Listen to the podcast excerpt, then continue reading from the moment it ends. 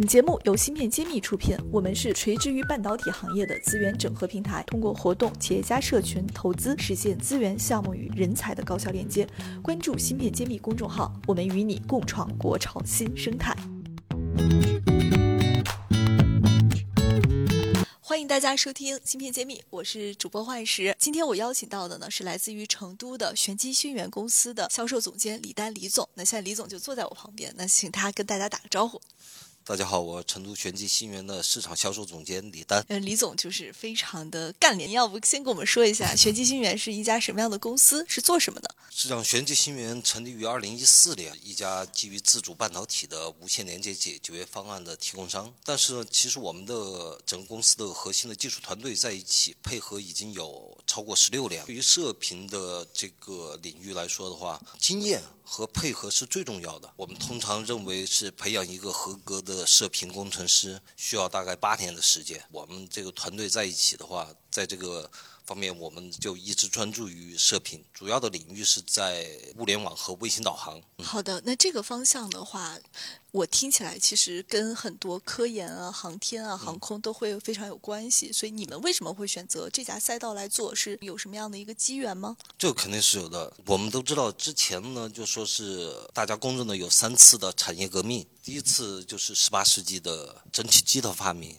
然后再到十九世纪第二次革命的时候，就是电力的发明；第三次是计算机。然后现在近几年有一个提法叫工业四点零。工业四点零的话，其实我认为就是现在的这个第四次产业升级、产业革命。这个什么意思呢？其实我最主要就是以人工智能 AI 和万物互联、物联网这个为代表的一个一个行业，它是推进把整个社会和整个的工业生产。向着一个智能化的一个方向来推进，然后正是基于这种背景下呢，我们玄奇奇源就走上了一条走自主国产化、自主 IP 的一条道路。嗯，所以咱们还有 IP。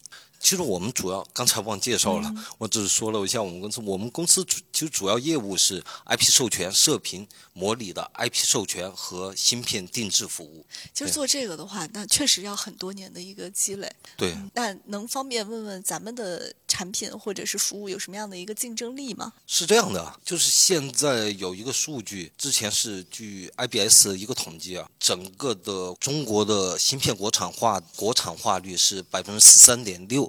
然后对于 IP 来说的话，可能就只有不到百分之十，只有百分之更差，可能只有百分之五到百分之六国产 IP 的国产化率。然后这个是形势是非常严峻的。然后但是呢，这个对于国内的芯片公司和 IP 公司来说，这个又是一个非常好的一个契机，也是一个很有利的一个鞭策。嗯，所以呢，对于我们来说，我们的产品最主要是我们这么多年来先后以经成功研发了五十余款的芯片，然后流片有上上百次的经验。然整个芯片的出货量，就像量产芯片量产超过千万颗，所以对于我们来说，我们在这一系列的这么多年的流片啊设计、流片生产的量产的这个经验中，积累出了一系列的，就是我们独有的一些技术，包括五大的射频的。设计技术和六大量产服务技术，这个是我们我认为是相对于其他公司来说特别有竞争力的。而且现在整个欧美来说，对我们国家实行垄断，现在它实行垄断以后，然后又实行禁运。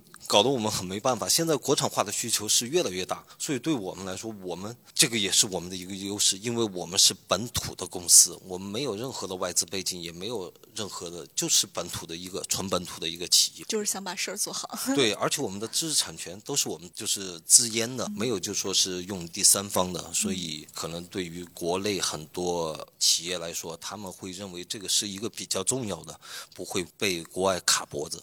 嗯，呃，您不觉得这个赛道提供的这样的 IP 以及服务啊，嗯，竞争激不激烈？现在就是在市场推广上面以及客户获得上面还顺利吗？总体来说，我觉得竞争还是有的，但是因为这个，刚才就像我说的，像一个成熟的 IP，它并不是说是我一个初创一个公司，嗯，我就能够把它给做出来。嗯，有可能也有这种技术，但是你的产品线肯定是不丰富的。嗯，你可能只有一款 IP 或者两款。IP 对的，然后这个需要大量的，如果你要丰富你的产品线，你需要大量的时间、经验和资本的投入。然后对于我们来说，因为我们深耕这个领域很多年了，我觉得在产品尤其在射频的产品线上面，我们是占据比较大的优势的。蛮好的一个一个积累的过程，就是这个事情。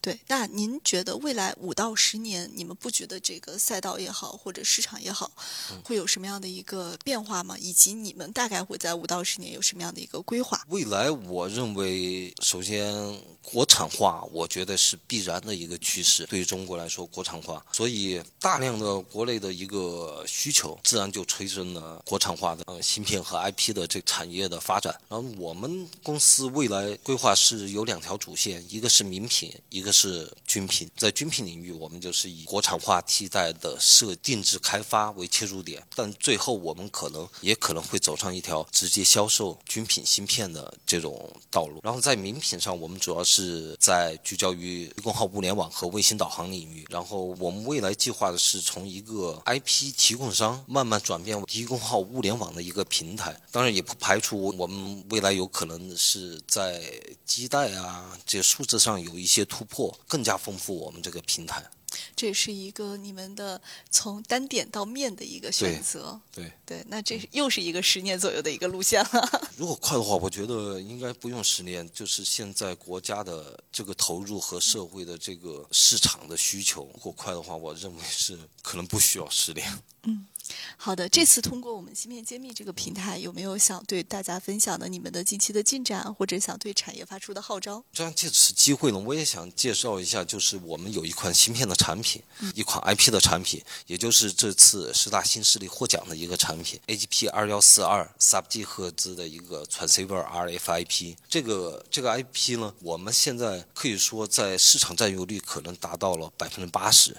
它面向什么样的产品？它主要是应用于 Sub G 赫兹以下的一个无线信号的传输，适用国家电网。它现在提出的一个最新的 RF 加上就 Sub G RF 加上 PLC 的一个双模的新标准。在这个领域里面，嗯，我们的市场占有率是超过百分之八十的。就是做这个领域的芯片公司都会，绝大部分都会 我们的 IP，对，都采用我们的 IP。然后，但除此之外，我们这个 IP 是。适用的范围也很广，包括智慧城市啊、智慧工业、智慧农业、智能家居、呃无线控制这些都会用到。就像我们这款产品也是批量供货给一家无人机公司。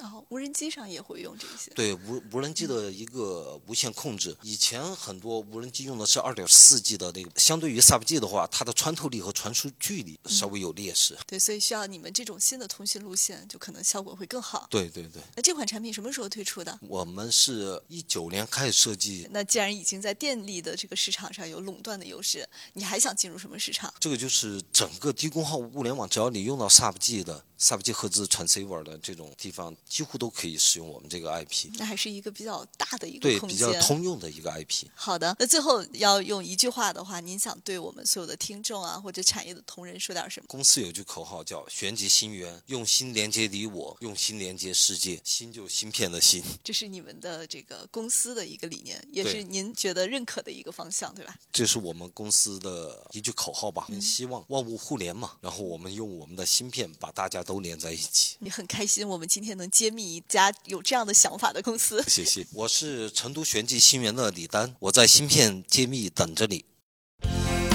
芯片揭秘汇聚精英智慧，打造 IC 人专属发声平台，传播专业知识，科普芯片魅力，剖析产业热点，揭秘行业发展趋势。我是主播幻石，我是主讲人谢志峰，欢迎大家关注芯片揭秘。